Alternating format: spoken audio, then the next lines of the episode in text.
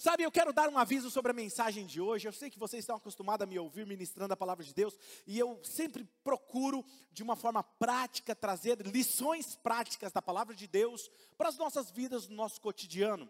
E uma das coisas que as pessoas mais amam na nossa casa Oxygen é, pastor, nós amamos a forma como você e os seus pastores ministram, porque vocês falam de forma simples o evangelho, de forma prática. Mas hoje, especificamente, eu não vou dar solução para vocês. Hoje eu vou fazer algo diferente. Hoje eu vou levantar, eu vou levantar um problema e eu não vou oferecer uma solução hoje, ok? Por quê? Porque eu não sei se você já percebeu, mas a maioria dos problemas da nossa vida não dá para se resolver em 30, 35 minutos, não é verdade? Então eu quero intencionalmente levantar uma problemática aqui para todos nós algumas questões que talvez você pode se identificar e no final da mensagem, se você se sentir frustrado, eu vou fazer assim: "Yes! Consegui o que eu queria". Porque o meu objetivo é te levar a uma situação que eu me encontrei e é resultado de uma dor do meu coração, e eu quero compartilhar com vocês algumas coisas que Deus tem me ensinado e eu estou reformulando a minha vida, a minha forma de viver, para que da melhor forma a gente possa ser parecido com Jesus. Então, bem-vindo ao Oxygen Church. Estamos aqui para fazer você se sentir bem consigo mesmo, sem correr o risco de constrangê-lo, ok? Olha para a pessoa que está do seu lado e diga assim: seja muito bem-vindo. Se você está aí conectado online, digite no chat: eu estou aqui, seja muito bem-vindo a todos. Isso, faça todo mundo se sentir à vontade, ok? O que eu quero fazer nesse momento é, uma pergunta que talvez você não esperaria ouvir isso de um pastor. Ok? Eu vou fazer uma pergunta para você que talvez você vai falar assim, cara, o que, que esse pastor está falando? Mas se você está pronto, diga comigo, eu estou pronto. Olha aí, então tá bom. A pergunta que eu quero fazer hoje para vocês é o seguinte: você já se sentiu que o cristianismo não está funcionando? Em algum momento na sua vida você já sentiu, teve essa sensação dentro de você, ou mesmo esse pensamento? Eu disse para você que talvez você não esperaria ouvir isso de um pastor, mas você talvez já sentiu que o modo que você está servindo a Jesus, que você está acreditando no Evangelho, seguindo Jesus, tentando confiar em Deus, fazendo o que está certo e não está funcionando da maneira como você pensou, que provavelmente funcionaria. Hoje eu vou ser muito honesto com vocês e, e eu me pergunto se alguns de vocês resolverem ser honesto, se você vai entender em algum momento que em algum momento da sua vida você já falou assim, ó, puxa, as minhas orações não estão sendo resolvidas ou respondidas como algumas orações de algumas pessoas. Deus, o Senhor se importa mesmo comigo? Será que o cristianismo realmente funciona? E isso pode acontecer de diversas formas na vida de várias pessoas. E eu quero usar aqui um exemplo, imagine aqui na vida de uma criança que cresceu na igreja, na escola bíblica dominical, ou talvez no kids de uma igreja, onde ele aprendeu que Jesus ama ele, que Deus controla todas as coisas, que Deus ama ele, que Deus se importa com ele. Ele cresceu pintando o, a, o desenho de Davi e Golias, não é? E ele cresceu, fez o seu primeiro namoro na igreja, deu o primeiro beijo, talvez no estacionamento da igreja. Porém, quando ele chegava em casa, ele via dentro da sua casa, entre os seus pais, vivendo algo diferente do que era pregado na igreja. Talvez o pai e a mãe discutindo, havia muito problema, havia muita discussão, havia pecado, e essa criança aprendeu que se ele orasse, Deus responderia. E essa criança dobrou o seu joelho e por muitas vezes orou e disse: Deus, salve o casamento dos meus pais. Salve, por favor, Deus, o casamento dos meus pais. E essa criança começou a descobrir que o que os seus pais estavam vivendo era uma hipocrisia. E Deus não salvou o casamento dos pais, os pais se separaram, se divorciaram. E talvez essa criança, já na fase adulta, se pergunta: será que o cristianismo realmente está funcionando? Será que ser um seguidor de Jesus vale a pena? Pode ser talvez um casal que resolveu fazer as coisas tudo direito, da maneira correta, começaram a namorar, oraram, pediram a Deus uma pessoa para se casar, e aí começaram a entender que aquela pessoa, que ela era o seu cônjuge ideal, e eles resolveram viver em santidade, fazer aquela, aquele voto de castidade, não ter relação sexual antes do casamento, casar com pureza sexual, porque nós queremos a bênção de Deus, e de repente eles casam, estão vivendo uma lua de mel, felizes da vida, e de repente algo acontece, o marido perde o emprego, eles entram num caos financeiro.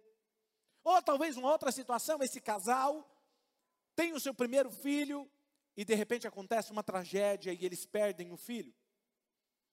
E esse casal em algum momento pergunta: Nós oramos, fizemos tudo certo, estamos tentando ser fiel, ser um seguidor de Jesus. Será que o cristianismo está funcionando? Deus, o Senhor se importa conosco? Pode ser talvez que você vá à igreja, faça o seu devocional diário. Talvez você já baixou o aplicativo da Oxygen e você assiste às pregações de domingo e você assiste outras pregações no aplicativo durante a semana. Você está lá conectado nos nossos aplicativos, você tem dinheiro, você tem um bom emprego, você vai tirar as férias dos sonhos, talvez você tenha o carro que você queria, mas você não se sente completo, você se sente cansado, você se sente exausto, você sente que está faltando alguma coisa e você se pergunta: o cristianismo está funcionando? Eu quero trazer uma mensagem para você hoje, que eu oro para que essa série de mensagens fale ao coração de vocês, como Deus tem falado ao meu coração.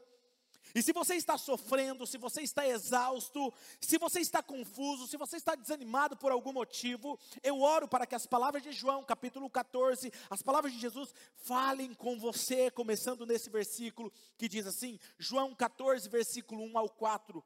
Não perturbe o coração de vocês, creiam em Deus, creiam também em mim. Na casa do meu pai há muitos aposentos. Se não fosse assim, eu não teria dito a vocês: vou preparar um lugar para vocês.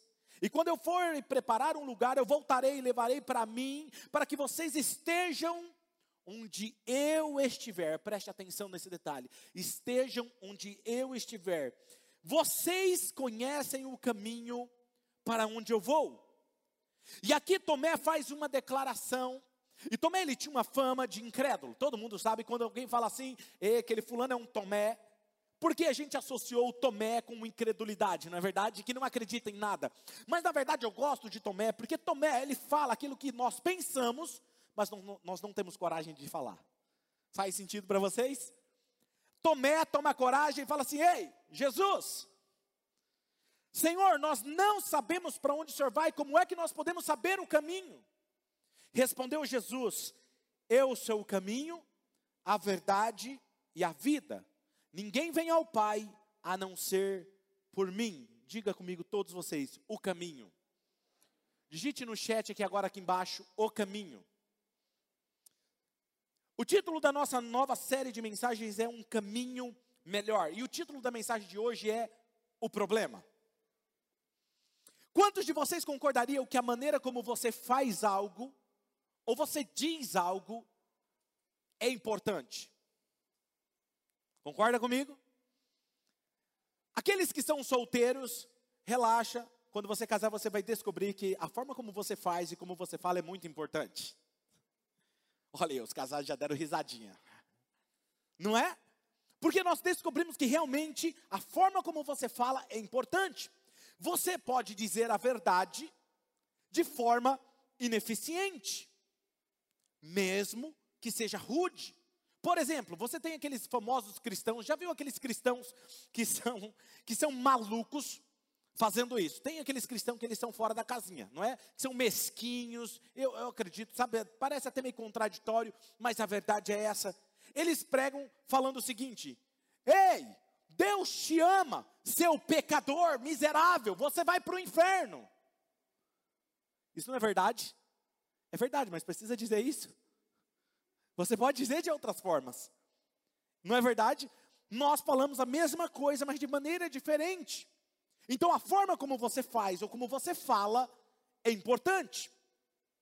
Então, como cristãos, Eu não sei se você consegue perceber isso, mas geralmente quando nós pensamos no caminho de Jesus, quando nós pensamos no caminho de Deus, na verdade e na vida, do que ele está falando, eu sou o caminho, a verdade e a vida, geralmente nós tendemos a nos concentrar onde, gente? Na verdade. Porque nós já ouvimos vários pregadores falando o quê? Conhecereis. Que igreja fantástica! Conhecereis a verdade, e a verdade vos libertará. Nós concentramos na verdade e com certeza, sabe, pelo menos é o que nós entendemos. Nós falamos que Jesus é a verdade, mas raramente nós falamos sobre o caminho de Jesus. Raramente nós falamos sobre o caminho de Jesus. Jesus é sim o único caminho para o Pai, e essa é a maneira como nós pregamos isso. Mas também eu acredito que viver de maneira que Jesus viveu é um reflexo da verdade que Jesus viveu. Ok? Então o que eu quero dizer para você é o seguinte: quem aqui acredita, se a conhecer a verdade, ela libertará você? Conhecer a verdade salva você? O que salva você é você viver a verdade, não conhecer a verdade. O conhecer a verdade, ela liberta você, mas o que salva você é você viver a verdade, ok? O que nos salva não é saber a verdade, mas viver a verdade. E não tem como vivermos a verdade se nós não vivermos como Jesus viveu. E muitas vezes nós falamos sobre a verdade, o que ele disse, o que Jesus disse, mas muitas vezes esquecemos a maneira como ele viveu essa verdade. Deixa eu te fazer uma pergunta. Alguém aqui sabe como os cristãos eram conhecidos antes lá do antes deles serem Lá no livro de Atos, antes deles serem conhecidos como cristãos, como eles eram chamados? Alguém sabe? Vamos fazer uma brincadeira aqui. Se você sabe, você fica quietinho e quando eu falar, você finge aquela cara de surpresa, tá bom? Eu vou dar uma dica para vocês: eles não eram chamados de cristãos. Eles também não eram chamados de religiosos. Eles também não eram chamados de crentes da Bíblia. Eles também não eram chamados de loucos por Jesus. Alguém sabe? Sabe como que eles eram chamados? Pessoas do caminho. Pessoas do caminho. Ah, eles estão nessa seita agora que é o caminho. É o caminho. E isso é incrível para mim, porque quando você olha para a maneira como eles viviam, o seu objetivo não era eles apresentarem uma teologia correta. O objetivo deles não era eles ter um título como igreja. O objetivo deles não era eles ter uma forte moralidade e apresentar que eles eram superiores aos demais. O objetivo deles não era é, apresentar qualquer placa de igreja. O objetivo deles era viver e amar da maneira como Jesus viveu e amou. Era viver como Jesus viveu. E esse era o objetivo deles. E de fato, quando você pensa sobre a maneira como Jesus viveu, quando você lê Mateus, Marcos, Lucas e João, os quatro evangelhos de Jesus, eu amo os evangelhos de Jesus. E a nossa igreja, como visão, é baseada nesses quatro evangelhos. E você não olha apenas para a verdade que ele ensinou, mas eu quero que você olhe para a maneira como ele viveu. E você comparar a maneira como ele viveu, como ele interagiu com as pessoas, como ele amou, como ele perdoou, como ele falou, e você fazer essa pergunta: a vida de Jesus, como ele viveu, é exatamente como eu estou vivendo hoje? Você pode responder que você está vivendo como Jesus viveu? E se você fizer essa pergunta, com certeza a maioria de vocês vai dizer assim: é, está bem distante, existe um delay entre a vida de Jesus, a maneira como ele viveu e como eu estou vivendo. Pense por um instante como Jesus viveu. Quando Jesus interagia com as pessoas, ele ficava cheio de alegria, e a maioria de nós, quando tem que lidar com pessoas, a gente fica estressado, irritado, sem paciência. Já tem gente rindo já de Badamasco, que eu já estou vendo pelos olhos da fé. Jesus ele interagia com as pessoas. Pense na maneira como ele interagia. Ele vivia sem ansiedade. Você não viu ele andando por aí, preocupado com a economia. e dizendo para os seus amigos: Ei, rapaz, estou preocupado. A economia romana vai ruir esse ano. Você vê Jesus preocupado com isso? Não, porque essa opressão dos romanos sobre nós, porque eu sou de esquerda. Por isso vocês estão rindo. Não, aí Pedro fala assim, mas Jesus não era de direita? Não, então, mas agora que eu estou reformulando melhor. Não, então vamos, vamos fazer o seguinte, não vamos ser todo mundo de direita agora. Você acha que Jesus conversava sobre isso? Sabe, ele não andava preocupado se ia ter o que comer ou não. E ele disse o que para nós? Ele falou assim: ei, ei, não se preocupe com o dia de amanhã. Não se preocupe com o seu futuro, porque Deus, o meu Pai, já está lá e Ele tem tudo sob controle. Se Ele alimentou os pássaros e alimenta as ervas do campo, Ele não cuidará muito mais de vocês? Deus está falando com alguém aqui hoje. Deus não andava preocupado. Jesus, enquanto ele caminhava, quando ele via alguém que estava sofrendo, ele parou, passou tempo com eles. Mas era pecador, ninguém queria estar perto dele. Jesus gostava de estar perto deles. Eu não sei quanto a você, mas a maioria das pessoas dizem: Eu não tenho tempo para isso. Eu gosto de sempre falar isso com vocês e nós estamos mudando o nosso vocabulário como igreja. E se a pessoa é membro aqui já há algum tempo, você vai ver que ela fala isso com muita eficiência no seu vocabulário. Quando você pergunta para as pessoas que estão na rua, no seu trabalho, você assim, e aí, como é que estão as coisas? O que, que é comum as pessoas responderem? Eu estou na correria. Você já viu alguém que não está na correria? Mas eu disse para você, correr não é sinal de produtividade a sua vida ela precisa ser produtiva. Certo? Então as pessoas hoje está é comum, é tão natural todo mundo dizer, eu estou na correria. Ela acorda de manhã, ela está atrasada. Ela não consegue tomar um café da manhã. Ela sai tomando, comendo de qualquer jeito. Tudo é correndo. Tudo que ela faz é com pressa. Tudo que ela faz é desesperada, estressada e termina o seu dia estafado, exausto. Jesus estava consumido por uma contínua comunhão ininterrupta com o seu Pai. Ele levantava mais cedo, sim, mas para passar tempo com o Pai. E eu, como pastor, eu não sei você, mas eu não posso orar mais do que três minutos sem meu celular e vibrar com uma mensagem. E por isso, alguns meses atrás, eu tomei a decisão de tirar as notificações do meu celular. Era rede social, era WhatsApp. Então, quando alguém manda o WhatsApp, filho, você está com pressa, liga para mim. Porque eu não vou olhar o WhatsApp logo. Porque eu comecei a me encontrar, e já faz alguns meses que eu venho tentando lidar com isso. Talvez alguém vai dizer assim: Pastor, mas isso não acontece comigo. Então tá bom, filho. Então você senta aí, dá um brilho na auréola aí porque hoje eu estou pregando para pessoas reais. Imagine se Jesus fosse como a maioria de nós. Eu quero que você pense comigo. Vamos trazer Jesus para a nossa época e vamos imaginar que ele não tivesse a cabeça de Jesus, mas ele tivesse a minha e a sua cabeça. Pode ser? Vamos imaginar isso? Eu quero que você imagine. Imagine ele vivendo nos nossos dias e sendo como nós. Imagine ele todo deprimido, andando com seus amigos e dizendo assim: Ei, vem cá, Pedrão, cara, preciso falar com você, cara. Tô, tava pensando, cara, tô cansado dessas sandálias aqui. Sandália de couro, sol quente, suor, terra, esterco de gato no caminho. Ó, oh, isso aqui, ai, carniça.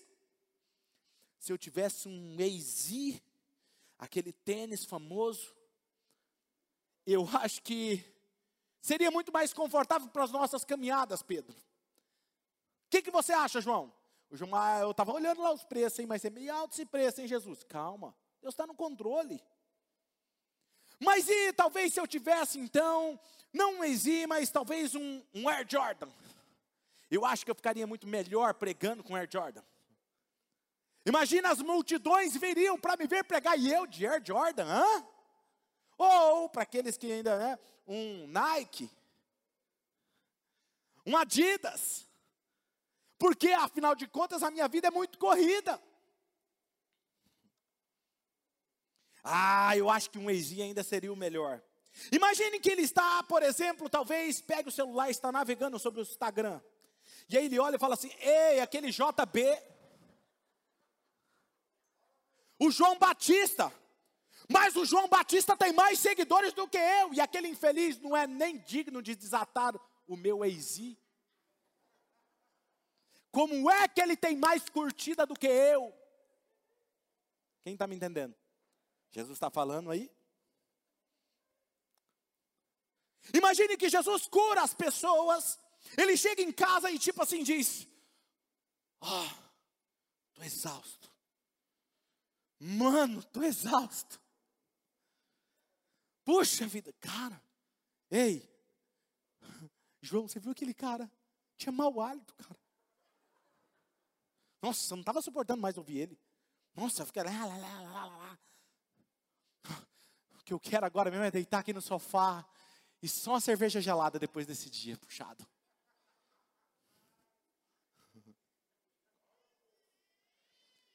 Você percebe que você não consegue nem, nem mal imaginar isso? Você não consegue imaginar isso de Jesus. Porque Jesus não é apenas a verdade e a vida, ele é o caminho para o Pai. E os cristãos dos primeiros séculos, eles estavam focados em viver e amar da maneira como Jesus viveu e amou. Quando você pensa sobre a maneira como Jesus interagia, se você notar, toda vez que você lê as Escrituras como ele chegou a algum lugar, ele estava sempre caminhando. Eu nunca vi o texto dizendo, Jesus chegou correndo. E aí, como é que estava lá? Oh, resolve aí rapidinho aí, porque eu tenho coisa para fazer. Vamos, vamos, vamos, vamos, vai, vai, vai, vai, vai, vai. Vamos, ó. Você vê isso? E Jesus saiu correndo para outra cidade. E Jesus chegou correndo. Imagina, Jesus chegou correndo. Eu já imaginava, já, minha, lembra a novela mexicana? Eu falo para vocês. Quando eu começo a pensar, eu já imagino Jesus, vou curar a gente, monta uma fila enorme aí que só vou sair batendo assim, ó, na mão um de cada um. Está todo mundo curado. Não, eu não vejo. O texto diz: e Jesus caminhou. E Jesus só pode ir lá na minha casa. Calma, está tudo bem. Mas ela morreu. Calma, está só dormindo. Jesus, vamos comigo lá curar? Vou, vou lá orar, vamos lá. No meio do caminho, uma outra pessoa para ele e começa, Jesus, por favor, minha filha lá. E ele, quem foi que me tocou? Quem foi que me tocou? Mas Senhor, e Pedro ainda tenta ajudar o secretário, né? Mas Senhor, está todo mundo te apertando, o pai, ele desesperado, Jesus, ele, relaxa Pedro, de mim saiu virtude, eu sei do que eu estou falando. Se eu fosse Pedro, eu ia falar assim, mano, eu não estou entendendo nada. No meio de uma tempestade, todos os discípulos desesperados e ele lá assim. Acorda Jesus. Dormindo. Jesus nunca estava com pressa. Sabe? Eu parecia assim pressa, mas eu não sei sobre você, mas eu, particularmente como pastor, eu sou levado, literalmente, de um lugar para o outro, meio que quase que arrastado. Vamos, seu horário, seu não sei o quê, seu compromisso, sua agenda. Vai, vai, vai, vai, mais rápido, mais rápido. E eu descobri que eu estou com pressa de me tornar uma pessoa de quem eu nem gosto.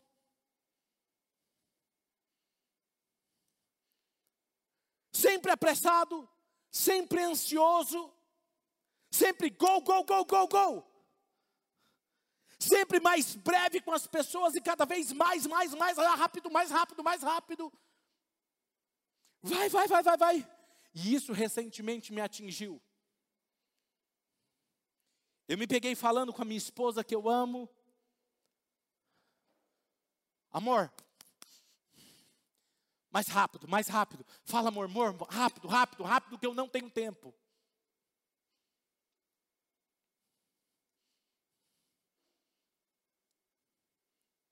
Eu recentemente, antes das férias, estava olhando as minhas fotos antigas.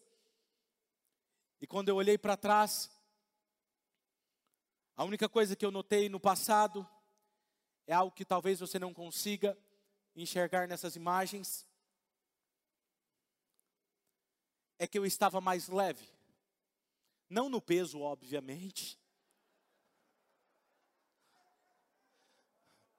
Não estou te entendendo, Tiago. Mas eu estava mais leve na minha alma. Eu estava feliz. Eu estava mais contente. Eu estava mais cheio de alegria. Eu estava mais cheio de paz. Eu costumava ser divertido. Eu costumava ser mais relaxado. E uma luz acendeu recentemente quando a minha esposa, um dias atrás, ela me disse assim: Amor, depois que você fez 40 anos, você mudou. E eu falei: Eu não mudei, não, eu sou a mesma pessoa. Mas algumas coisas o Espírito Santo já vinha falando comigo. E me acendeu uma luz. Falei: Espera aí, quem que eu estou me tornando? Está sendo tão normal para mim ser assim? Alguém está se identificando aí? Eu costumava ter tempo para realmente interagir com as pessoas. Eu gostava muito da presença de Deus e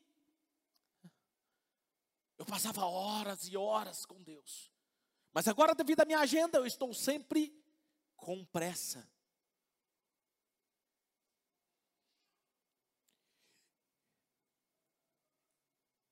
E eu estou me tornando uma pessoa de que eu não gosto.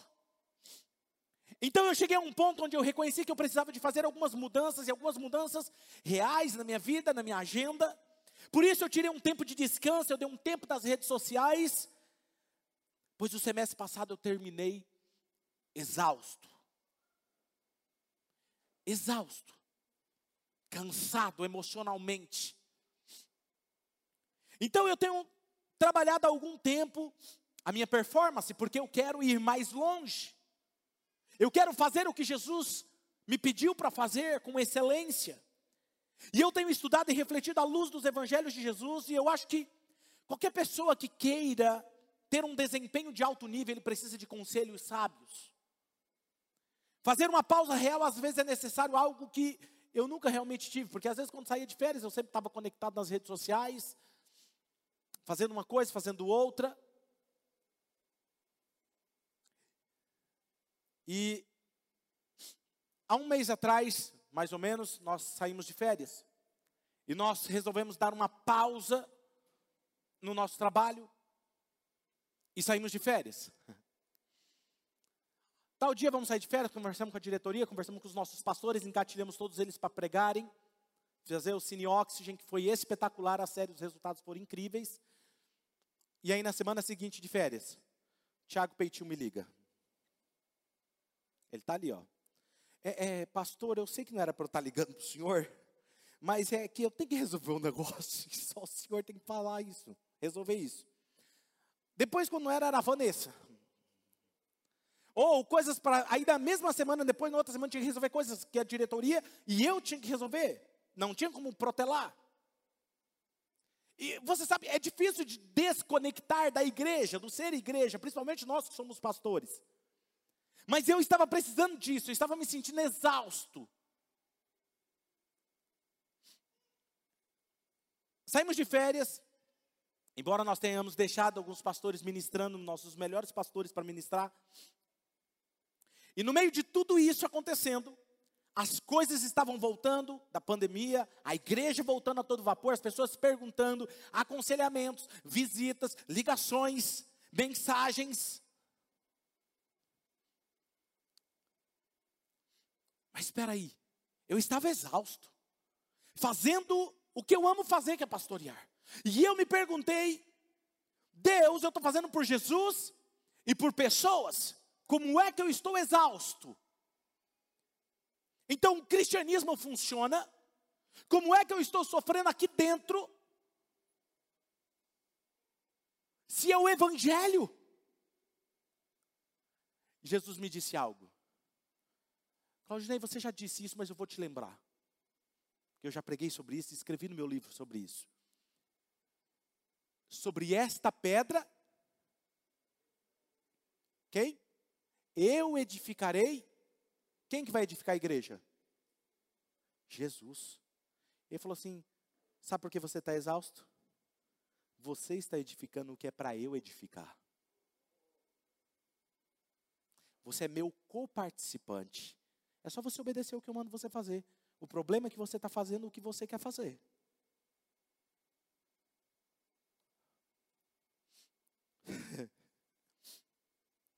ok, Deus, o Senhor chamou a minha atenção.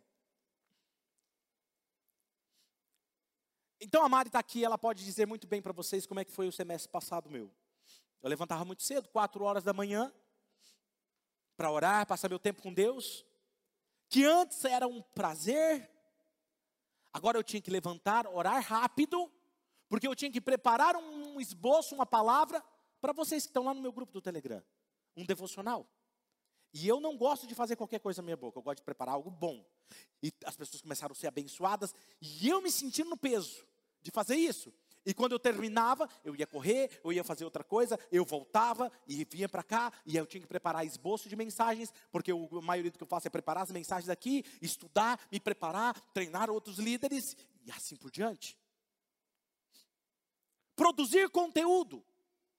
E eu percebi no meio de tudo isso que estava indo em um ritmo insustentável e que estava apenas no meio de um esgotamento contínuo e eu comecei a olhar nos próximos anos e falar assim: espera aí, do jeito que eu estou indo, eu não vou terminar bem. E mais importante que começar bem é terminar bem.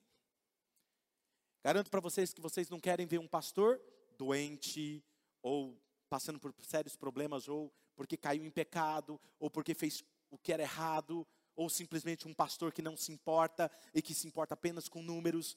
Eu tenho certeza que vocês querem um pastor que é parecido com Jesus. Faz sentido isso para vocês?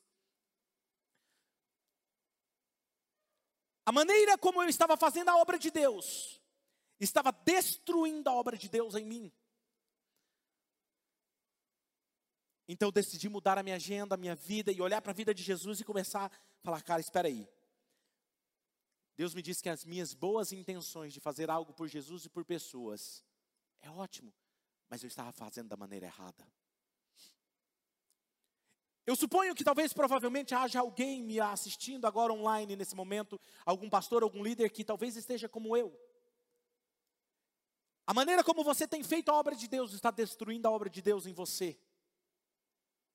Ou talvez não seja apenas a maneira como você está fazendo a obra de Deus, mas talvez seja a sua agenda, o seu ritmo, está destruindo a sua intimidade com Deus, que Deus deseja que você desfrute.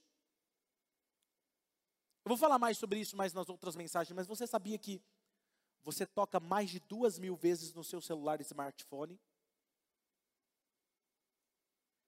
Quando eu descobri isso, Deus me falou assim, Claudinei, você já imaginou se eu tocasse em você mais de duas mil vezes por dia, como seria a sua vida? Quantas vezes você toca no seu celular por dia? Nós estamos viciados. Nossa vida está uma correria. Talvez sejam suas inseguranças, suas mágoas, não resolvidas, talvez sejam seus medos mais profundos que distraem você da obra que o Espírito Santo quer fazer em você, para que você tenha uma vida realmente em paz, em abundância, aqui e agora, eficiente nesse mundo. Então, quando eu comecei a desacelerar a minha vida, imagina, eu acelerado. E aí eu comecei a diminuir, tiro o celular, não vou mexer nas redes sociais, e comecei a desacelerar, tudo em mim quis recuar. Não. Não é assim que você faz as coisas, é assim que nós fazemos. Não, mas se você fizer isso, o que, que vão dizer de você? Não, se você mudar isso aqui na sua agenda, o que, que as pessoas vão dizer para você?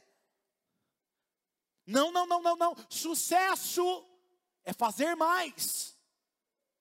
E Jesus está dizendo para mim: faça menos. Não, mas não é assim que os pastores fazem. Não é assim que nas outras igrejas fazem. Provérbios capítulo 14, versículo 12, olha o que diz esse texto. Há caminho que parece certo ao homem, mas no final conduz à morte. E a maneira como ele estava servindo a Deus estava, na verdade, prejudicando a obra de Deus em meu coração. Então, um dos livros que eu estou estudando, lendo, na verdade, inclusive, eu estava evitando de ler ele, mas eu comecei a ler ele. Ele só tem a versão em inglês por enquanto, talvez se você sabe inglês quiser ler ele. É a eliminação implacável da pressa. Do autor John Marker Comer, um pastor que entrou na mesma situação que eu. Um livro muito bom e alguns de, dos seus ensinamentos que eu peguei nesse livro vai estar no meio dessas mensagens nas próximas semanas. Então eu quero dar aqui o crédito para ele, que ele é muito bom no que ele fez, um ótimo trabalho e tem me ajudado demais. E ele olha para o Evangelho de Mateus e ele cita Mateus, capítulo 11, versículo 28 ao 30, que diz o seguinte: Venham a mim todos os que estão cansados e sobrecarregados, e eu darei descanso a vocês. Tomem sobre vocês o meu jugo e aprendam de mim, pois eu sou manso e humilde de coração, e vocês encontrarão descanso para as suas almas. Pois o meu jugo é suave e o meu fardo é leve. Deixa eu só ressaltar aqui algo para você nesse versículo que eu achei estranho quando eu li. Venham a mim todos que estão cansados e sobrecarregados, e eu darei descanso a vocês. Eu falei, Deus, eu estou caminhando com o Senhor. Algumas pessoas dizem, o pastor Claudinei, ele é amigo de Deus, ele ouve Deus, tem intimidade com o Espírito Santo. E como pode? Eu estou me sentindo exausto, sem cabeça, sem paciência. Tem alguma coisa errada. Aí o texto continua, porque aí ele fica estranho, porque ele fala assim: pegue o meu jugo sobre você e aprenda comigo, porque eu sou gentil e humilde de coração. Você encontrará descanso para sua alma, pois o meu jugo é suave e o meu fardo é leve. Venham até mim. Se você estiver exausto, eu vou te dar descanso. Ele disse: se você está cansado, pegue o meu jugo. Quem é que tem que pegar o jugo? Você. Não é Jesus que põe sobre você. Agora, se você não sabe o que é um jugo, isso é estranho, eu vou lhe mostrar a imagem de um jugo. O que é um jugo? O jugo é uma peça de madeira, de ferro, que é colocado sobre dois animais. O pescoço de dois animais, ok? É mais ou menos isso que você está vendo aí. E o jugo é essa peça de madeira que unia dois animais para trabalharem juntos. Para quê? Para realizarem muito mais do que um só fazendo. Quando eles estavam juntos, eles tinham que trabalhar no mesmo ritmo. Não tinha como um boi sair correndo na frente puxando o outro. Quem está me entendendo? Jesus está falando assim: sabe qual é o seu problema? Como diz meu amigo de Ocalçu, está passando o carro na frente dos boi. Vem cá, vou colocar um jugo no seu pescoço para você andar no meu ritmo e não no seu ritmo, porque o seu ritmo vai te matar, o meu ritmo vai te dar vida e paz. E aí você começa a entender, isso é muito estranho, sabe por quê? Porque quando eu estou exausto, eu quero uma massagem. Quando eu estou exausto, exausto, eu não quero uma ferramenta de trabalho. Eu quero que a pastora Mari faça uma massagem no meu pé, na minha perna, passe um creminho. Eu quero um banho de espumas. Hã? Faz sentido para vocês? Eu não quero uma ferramenta de trabalho. E o que é interessante sobre o jugo é que não havia um jugo único para uma pessoa só. Não. Sempre que havia um jugo era para dois animais se unirem. E o que Jesus estava dizendo é: se você está exausto, se você está esgotado, se você não sabe que isso está funcionando, é porque você está fazendo isso sozinho, do seu jeito. E sabe, como eu sei que eu estou exausto, pastor? Sem paciência, irritado, explosivo, Chega o final do dia, você apaga no sofá. Quer passar um tempo com a família, não consegue? Sempre está correndo. Faz sentido agora para você? Mas o celular está na mão o tempo todo. Está todo mundo em silêncio agora, né? Sabe, ouça, quando você entregou a sua vida a Jesus, você não aderiu a uma nova religião. Você não aderiu a uma nova agenda. Você decidiu por uma vida com Jesus. não apenas para acreditar na sua verdade, e eu espero que você faça, mas também viver como Jesus viveu. Agora, alguns de vocês podem recuar e dizer, mas, pastor, Jesus não era uma mãe solteira que tem dois trabalhos, correto? Talvez alguém possa dizer, mas, pastor, Jesus não tinha um empréstimo para pagar como eu tenho, e eu tenho que trabalhar duas vezes mais. Correto? Concordo com você. Talvez você me diga, pastor, mas você, Jesus não trabalhou com meu meu chefe, que meu chefe é o Satanás em pessoa.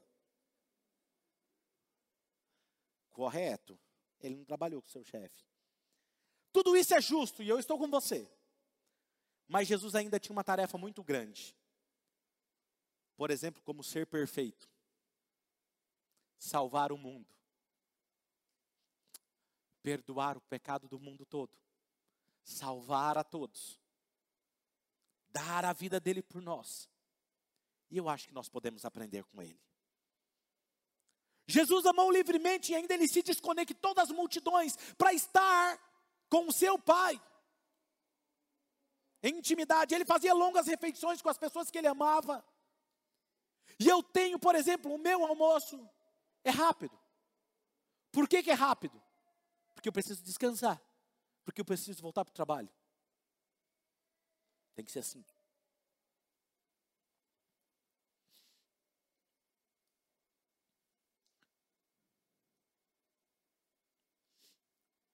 Sabe?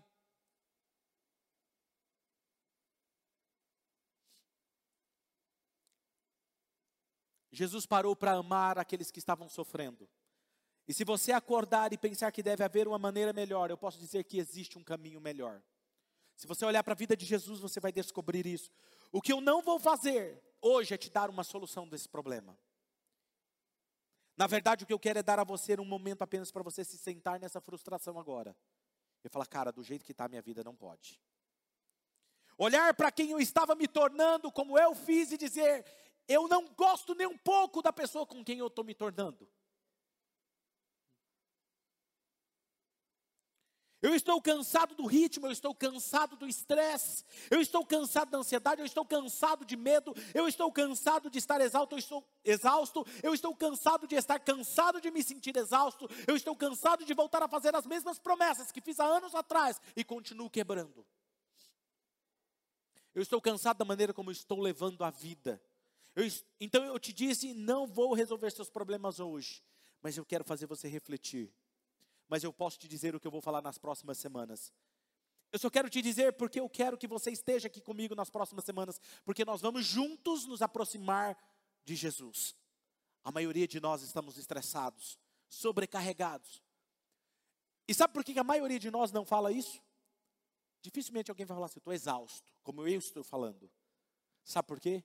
Porque na nossa cultura hoje, falar que você está cansado e exausto é sinônimo de fraqueza. Mas muitos de vocês sabem que eu estou falando que você fala, cara, eu estou exatamente como o pastor está falando. Então, na próxima semana, nós vamos falar sobre o ritmo sem pressa da graça. Na maioria dos cristãos que conheço são vencidos pela tentação, eles se sentem distantes de Deus, secos, vazios. Nós vamos falar também sobre a comunhão ininterrupta com o Pai. Como podemos desfrutar da Sua presença intimamente, ter uma consciência da presença de Deus? A maioria das pessoas vivem correndo, desfocada, preocupada com o dia a dia, por todo tipo de coisa estúpida. Nós vamos falar também de como ter uma busca organizada pela missão de Deus. Como viver o propósito dele. Como podemos permanecer na tarefa que ele nos chamou, crescendo e nos tornando quem ele nos chamou para ser. A maioria das pessoas que conheço hoje está se arrependendo de um passado que não pode mudar, e se preocupando com o futuro que ela não tem controle. E se esquecendo do presente e quem está à sua volta. E muitas vezes estão presentes fisicamente, mas a sua mente está em outro lugar. Nós vamos falar sobre uma atenção total no momento. Observando como Jesus estava sempre presente e aprendendo como ele fez e fazer exatamente o mesmo. Se você está cansado da rotina, cansado do estresse, infeliz, com medo, constantemente irritado, ansioso, muitos problemas para resolver, sobrecarregado. muita dor para suportar, existe uma maneira melhor, existe um caminho melhor. Jesus é o caminho, Ele é a verdade, Ele é a vida. Há um caminho melhor, há um caminho melhor. Seu nome é Jesus. Salmo 23, versículo 1 diz o que?